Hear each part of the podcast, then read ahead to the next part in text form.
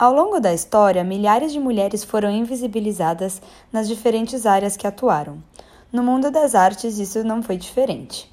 Muitas mulheres que realizavam seus ofícios, estudos e trabalhos tiveram seus nomes apagados porque a história da arte que conhecemos foi, e em muitos casos ainda é, contada pelo ponto de vista masculino. O MASP, nesse ano, realizou uma exposição com o trabalho de diversas mulheres artistas até 1900, que trabalharam em diferentes lugares e partes do mundo. Hoje a gente vai conversar com a Mariana Leme, que é uma das curadoras da exposição Mulheres Artistas até 1900. A Mariana Leme é formada em Artes Plásticas pela USP e atualmente ela desenvolve o mestrado dela também em História da Arte pela USP. Ela trabalhou na pesquisa e na curadoria de diversas exposições do MASP é, e foi assistente de curadoria de exposições como Toulouse-Lautrec em Vermelho. A sua última curadoria foi a exposição Mulheres Artistas até 1900.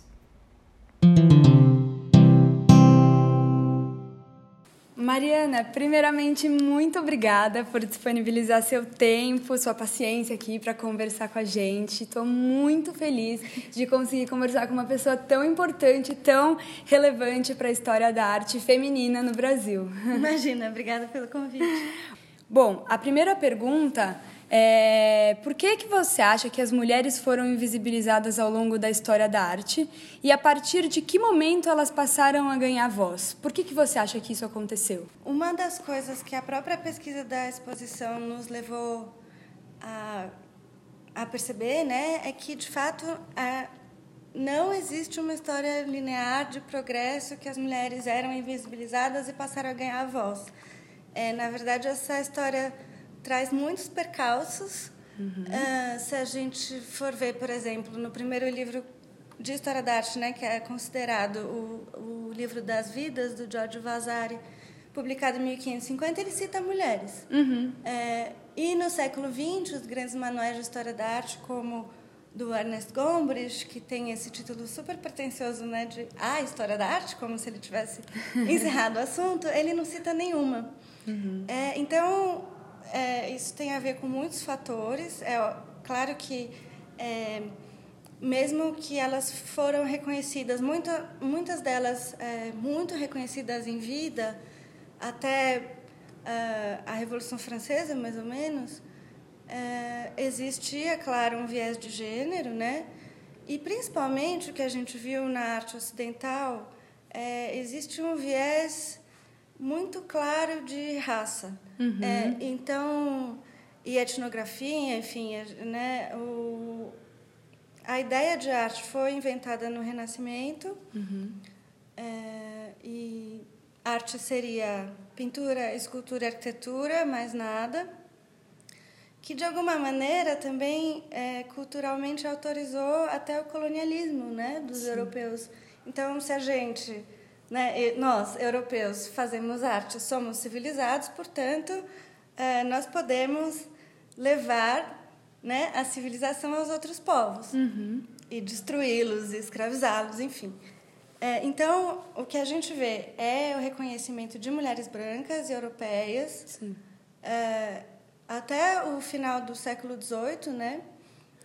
É, é muito curioso também que a Revolução Francesa a gente tende a, a considerar né, os filósofos do iluminismo como precursores do, da nossa democracia, dos nossos valores. É, isso é verdade, de fato, mas para eles, humanidade são os homens. Sim. O próprio Rousseau, né, no Emílio, ele diz que as mulheres são seres de segunda categoria, que devem ser tutelados, elas perdem o voto. Então, essa história tem muitos é, percalços aí, né? É, e a gente resgata é, artistas que foram muito famosas em vida, uhum. como a Sofonis Banguissola a Lovínia Fontana, que trabalharam na corte espanhola. No caso da Anguissola, próprio a convite do próprio rei, né? Uhum. É, então você vê que ela não era nada marginal. Uhum, sim. É, a gente tem também a, a Mary Beale, que trabalhou na Inglaterra do século XVII ela foi tão conhecida que seu próprio marido deixou de assinar as telas para ser assistente no ateliê dela. É, no século XVII, ela também escreveu um texto chamado Discourse on Friendship, é, que fala justamente sobre a igualdade de gênero. Uhum. É, e, por exemplo, a Vigée Lebrun, que foi a primeira pintora da Rainha Maria Antonieta na França. Primeira pintora era um cargo, né? É, a mais importante, Sim. não a que veio antes. Uhum. Uh, e aí, no século XIX, as artistas são proibidas de estudar nas academias, por exemplo. Uhum. O que não quer dizer que elas não trabalharam. Com certeza. É, mesmo depois da segunda metade do 19, né, vários artistas, homens e mulheres, já não estavam mais interessados uhum. é, nessa educação acadêmica, estavam em busca de novos caminhos, enfim. E, por outro lado, é, isso mulheres brancas europeias principalmente, né? Sim. A gente tem na exposição mulheres brancas latino-americanas no 19, que muitas vezes foram estudar na Europa, como era comum, né? Uhum. E no caso das mulheres das colônias, é muito pior, porque além de tudo elas são anônimas. Sim. Então, assim, foi um super trabalho para encontrar uhum. É, essa exposição eu fiz junto com a Lilia Schwartz e a Julia uhum. Bryan Wilson. A Julia, ela tem uma pesquisa de texto é, já bastante longa e a gente tinha que ter certeza que os objetos eram feitos por mulheres e eram até 1900. Uhum. Então a gente mobilizou vários especialistas, Sim. enfim. E um caso é, muito difícil mesmo que a gente traz é são os, os, são dois tecidos indianos que hoje em dia é metade Índia metade Paquistão é uma região de Rabat né uhum. e na época século XIX final do XIX era a colônia inglesa e aquele tipo de produção era muito apreciado pelos colonizadores é, levavam para exposições universais é, colecionavam, enfim. E tem alguns livros falando sobre esse tipo de produção têxtil, que é doméstico, que é um folclore muito bonito do local, etc. E aí, se você fala que é folclore, que é feito no âmbito doméstico, você está dizendo que aquilo não é trabalho. Então, no caso das mulheres indianas, é uma, é uma violência tal, né, que além delas não assinarem seus trabalhos, elas não eram remuneradas por isso e os, e os colonizadores ainda ganhavam dinheiro. Ganhavam dinheiro. Bom, então já que você já está falando dessa questão da própria exposição, eu vou pular para essa pergunta direto. E eu queria saber qual foi a sua maior, seu maior aprendizado é, em fazer essa curadoria, como é que foi mais ou menos esse processo de conseguir achar essas obras, conseguir encontrar as histórias dessas mulheres que muitas vezes foram apagadas com o tempo, né? Uhum. Olha, meu maior aprendizado foi ver o tanto, assim, o quanto eu não conhecia de uhum. nada. De... Nossa, quando eu fui na exposição, eu fiquei olhando e falei, tipo, gente que péssima mulher eu sou. pois é. Porque eu não, eu não sabia que tinha tantas mulheres incríveis que produziram coisas tão maravilhosas ao longo de tanto tempo. Ao longo de tanto tempo é. e eu me senti quase que culpada, porque eu sou uma estudante de artes, uma feminista, uma defensora da arte, das mulheres e da liberdade de expressão, e eu simplesmente não sabia quem era Bertie Morisot, tipo, no máximo, umas, é. umas pessoas, uma ou outra ali e tal, mas não sabia. E, nossa, escutar de você também, que você também não conhecia, é muito chocante, não, assim, é, né? É, essa é a palavra, é chocante mesmo, porque... E, e muitas, muitas delas né, não eram diletantes, não Sim. eram amadoras, muito pelo contrário, uhum. né? Elas eram famosas Sim. em vida. E, e foi muito... Eu também, como mulher branca, aprendi muito nessa pesquisa, porque é, enfim, é, me deram a incumbência de curar essa exposição. Em 2017, eu comecei a pesquisa. E, bom, fui ver os livros a respeito disso. Enfim, é, a exposição mais famosa que juntava mulheres artistas é a exposição da Linda Nochlin e da Anne Sutherland Harris, é, dos anos 70. E fui buscar aquelas artistas que elas, enfim, levavam. Até então, algumas delas estavam, de fato, é, em coleções públicas. Havia mais ou menos é, verbetes sobre elas, artigos, enfim, mais raramente livros. Uhum. Começamos a procurar no Brasil e na América Latina também, achamos no 19 achei alguns documentos de mulheres que trabalharam é, na escola cusquenha do século XVIII, mas só existem menções a elas. Uhum. As obras se perderam. E a gente começou a ver como isso também é uma história de mulheres brancas. Sim. Né? Se a gente Total. não questionasse arte e artesanato e trouxesse só as pinturas, a gente ia estar de novo reforçando. Excluindo, né? Exato, uma ideia excludente, racista. E o, mais bonito é que a própria pesquisa foi nos levando a isso, né? Uhum. É, e aí, enfim, e aí a gente decidiu trazer esse, essa produção têxtil feita por mulheres. E aí a gente tem mulheres egípcias, tem mulheres marroquinas, indianas, como já falei, é, todas anônimas. Uhum. Então foi muito, foi muito bonito mesmo esse processo. Sim. E também no caso das brasileiras, né, várias, é, várias descobertas incríveis. É, A Maria Emília de Campos, por exemplo, que é uma pintora do Rio de Janeiro, de quem não sabe quase nada. Uhum. É, e ela retrata, já na República Brasileira, a tela é de 1895, um soldado moreno, Uhum. numa pose de reflexão, assim, ele, ele é muito singularizado. Uhum. Outra coisa que também acontece com as classes mais pobres, né? O nome dele se perdeu. Sim, totalmente. É, e ele tem uma tatuagem na mão, o que é raríssimo como iconografia do século XIX. Embora a gente conheça vários documentos que falam de ex-escravizados, principalmente nas ruas do Rio de Janeiro, que tinham essas tatuagens né, como uma forma de escritura mesmo das suas histórias. Uhum. É, o, o relato mais famoso é o do João do Rio, chamado Alma Encantadora das Ruas.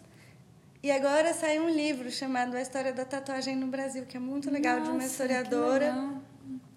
Então, você vê, é uma mulher que traz esse dado da tatuagem, ela podia muito bem não ter pintado, Uhum, né? Totalmente.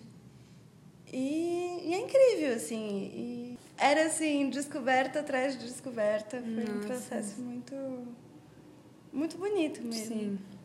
É, existiam mulheres que elas tinha, tiveram que publicar as obras que elas produziam com nomes masculinos, ou mesmo as, as obras que, que elas faziam, às vezes os homens levavam os créditos e a fama é, por elas. Como que essas mulheres foram descobertas pela história da arte?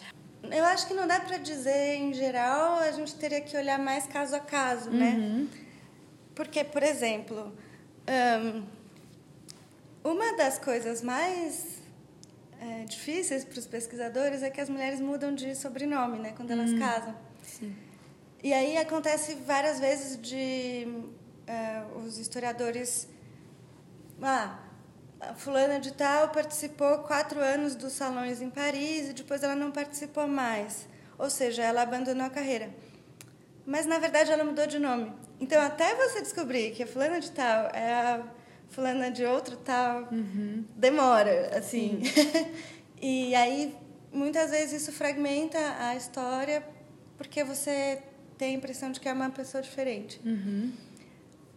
Outras vezes, as mulheres assinavam com sobrenome só. Primeiro, para serem levadas a sério, né? Se a gente reparar, livros, é, catálogos, enfim, exposições monográficas, é, ou enfim, quando citam mulheres artistas, quase sempre elas são marcadas pelo primeiro nome Uhum. para mostrar que é mulher. Tá. Os homens não, os homens têm sempre o sobrenome. Em alguns casos a gente nem lembra qual é o primeiro nome deles, né? Sim, maneira, exatamente. é. As mulheres sempre são marcadas e E a gente sabe que nosso olhar é enviesado, né? Então, se a gente já tem essa informação de que quem fez aquilo é uma mulher, a gente não vai olhar com tanto cuidado assim. Sim. Ou com a gente vai ter uma visão mais condescendente. Uhum.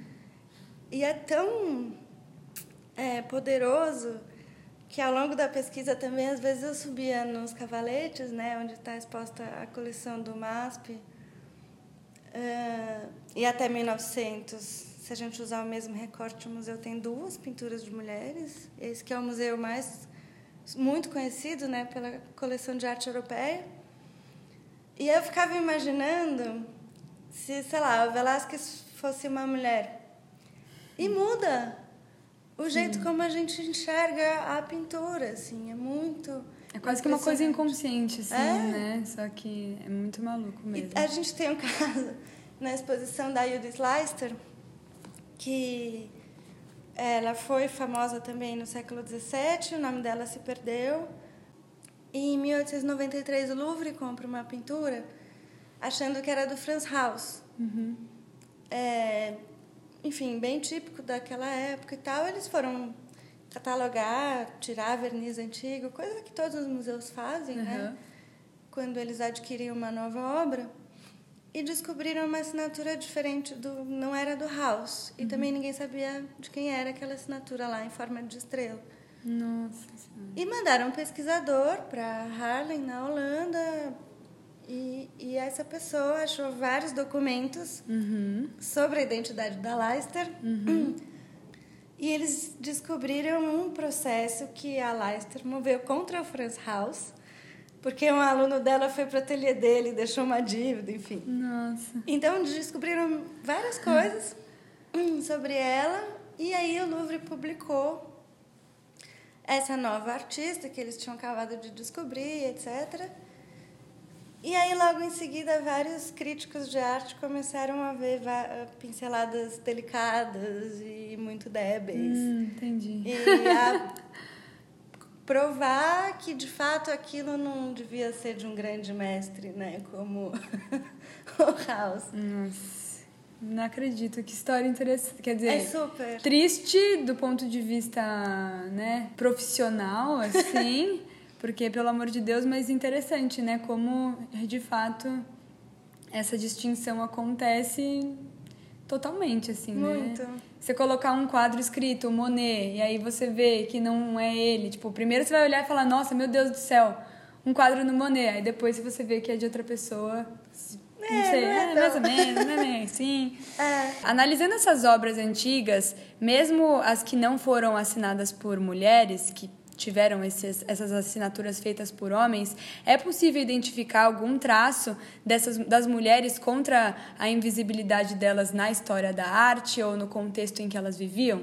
Elas representavam isso de alguma forma nos quadros que, pelo menos nas coleções que você viu, assim, uhum. nos, nos quadros que você analisou, é possível identificar essa manifestação? Eu acho que a gente também tem que olhar caso a caso. Sim. É, porque as mulheres são tão diversas, né? Uhum. Então, usaram várias estratégias para, enfim, para trabalhar e tal. É, uma das estratégias era assinar só com sobrenome, ninguém sabe se é homem ou mulher, então Sim. pode até vender mais caro. Sim. Agora, aí é um problema para a gente, né? Os pesquisadores hoje, como uhum. que a gente uhum. sabe que aquele sobrenome é uma mulher, enfim. Mas a gente tem o caso da Lavínia Fontana, por exemplo, que é um retrato de um homem é, que encomendou, ele, o conde Gentili Sassatelli, foi até o ateliê dela, encomendou um retrato de corpo inteiro, que era considerado o mais valioso né, da, dos retratos. Enfim, então você já vê que ele confiou numa expertise, na expertise de uma mulher, uhum. né, para o seu legado, Sim. que não é pouca coisa, a imagem dele que vai ficar Sim. depois que ele morrer. Uh, e aí a gente vê a tela, a gente né, olha, tende a olhar primeiro para o rosto dele, que está do lado de uma janelinha, é, que pode que pode ter vários significados na pintura, né? E aí a gente desce o olhar, assim, tem todos os apetrechos dele, espadas, etc. Uhum. E o pé esquerdo dele, ele está apontando para o pé de um móvel, que é exatamente onde ela assinou. Nossa. Então, como se fosse. Ele indica, uhum. assim, onde está a assinatura Sim. dela. Agora, os tecidos. É, né, a gente está falando de autoria. A autoria também a gente tende a naturalizar que é muito próprio da sociedade ocidental, mas em muitas culturas não faz sentido, né? Sim. Assinar. Eu fiz, enfim, muitas vezes ah, essa não é uma informação relevante para outras culturas, né? Uhum. Mas, ah, por exemplo, nas ah, as tecelãs pré-colombianas, que a gente tem aqui alguns exemplos de de tecidos andinos feitos antes né, da, da invasão. É, a gente sabe que foram feitos por mulheres porque elas eram enterradas com suas ferramentas. Então, uhum. teares, agulhas são encontrados em, junto com as sepulturas femininas. Então, Nossa. Então, de alguma maneira é um legado também, né? Então. Não passa por autoria, mas uhum. foram aquelas pessoas. Uma forma de fizeram. assinatura. É? Muito bonito. E as mulheres atualmente do meio das artes, elas sofrem algum tipo de repressão machista né, quando vão publicar seus trabalhos, é, enfim, você sente que existe essa esse preconceito? Eu acho que uma, uma coisa muito fácil assim para a gente constatar se sim e não é a gente fazer uma conta. Uh, quantas mulheres artistas são representadas pelas galerias, quantas exposições dedicadas ao trabalho delas foram feitas. É, no caso de coletivas, com qualquer que seja o tema, qual a representação das mulheres? Uhum. É, se né? Se a gente é metade da população, né? Sim. Se isso condiz, né? Condiz uhum. e dessa dessa porcentagem, quantas são mulheres brancas, quantas são Sim. mulheres não brancas, quantas são mulheres é, não binárias, enfim. É muito fácil, assim, a gente entra na internet e dá uma olhadinha, assim, uhum. ou quantas mulheres estão em cargos importantes nas instituições. Sim. Só para terminar, então, aqui já concluindo um pouco a entrevista, como você enxerga seu papel de forma política e social na sociedade? E qual o futuro que você enxerga para a história da arte e para para o mercado da arte de modo geral assim? Pessoalmente foi muito transformador mesmo fazer essa pesquisa e esse trabalho porque eu também fui obrigada a rever vários uh, vários aspectos da história da arte mesmo e até do, do meu próprio trabalho que estavam naturalizados, né? Uhum. Por exemplo, eu comecei a ver na minha estante de livros em casa que eu não tinha quase nenhuma autora mulher. Uhum. Isso é muito desesperador, né? É. E coisa que antes eu não percebia, Sim. sabe? Então, mostrar essas obras que, na grande maioria, assim, estão em coleções privadas, então não são muito vistas. Tem um papel importante para a gente começar a repensar, enfim, o quanto a gente toma como é, neutro, né, de, da história da arte, o quanto a gente assume coisas que são enviesadas, que são e muitas vezes a gente nem percebe mesmo, né? Uhum. Então acho que o primeiro passo é, de fato, desnaturalizar essas. Uhum. É, todas essas coisas que a gente assume como certo. Uhum. É, por que, que arte é melhor do que artesanato? O que, que quer dizer artesanato? Né? Uhum. É, ou se a gente inverter, inverter a pergunta, sabendo que para fazer uma pintura até metade do século XIX, que é quando surgem os tubos de tinta, antes tudo, tudo era feito à mão mesmo, uhum. né? E, e, muito muito de maneira artesanal até tudo, exatamente então assim se esses artistas auto intitulados artistas não fossem excelentes artesãos, essas obras não teriam sobrevivido tanto tempo. Uhum. Então é todo um discurso ali de poder mesmo, né? Sim. E a gente está inserido nisso, nessa sociedade que me parece também carrega até hoje esses problemas muito graves do colonialismo, enfim, do racismo. A gente tem aqui na biblioteca um catálogo é, é, é, um levantamento de dados muito importante. A gente precisa. Eu espero que mais pesquisadores se debrucem sobre isso. Mas só por curiosidade, assim, eu fui marcando quantas mulheres né, participaram dos Salões Imperiais de Belas Artes, é, se eu não me engano, de 1840 a 1884. Que uma mulher ganhou medalha de ouro, uhum. a Abigail de Andrade. E são centenas de mulheres, assim, Sim. são muitas mulheres trabalhando. Depois da República, elas também são impedidas de ingressar nas academias, então é, é muito curioso mesmo, uhum. né? Se no Brasil a gente tem pelo menos uns cinco pintores negros trabalhando no século XIX com sucesso, né? Os irmãos uh, Arthur e João Timóteo da Costa, o Estevão Silva, enfim, eu acho que a gente vai achar mulheres negras também trabalhando no 19. Sim.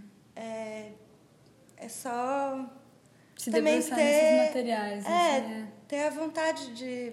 Porque também, se nas universidades, nas instituições, quem dá, faz as pesquisas, quem sugere é, exposições, enfim, se forem só homens brancos, se não tiver negros na, nas instituições, dificilmente as pessoas vão parar para pensar sobre representatividade, enfim. Uhum. Então tem muito a ver também, né? Sim. Com o interesse com as pessoas mesmo uh, de várias formações e, e realidades, realidades é. ocupando esses lugares. Né? Sim. Mariana, muito obrigada, vezes mil, assim, Imagina. por você ter vindo conversar com a gente.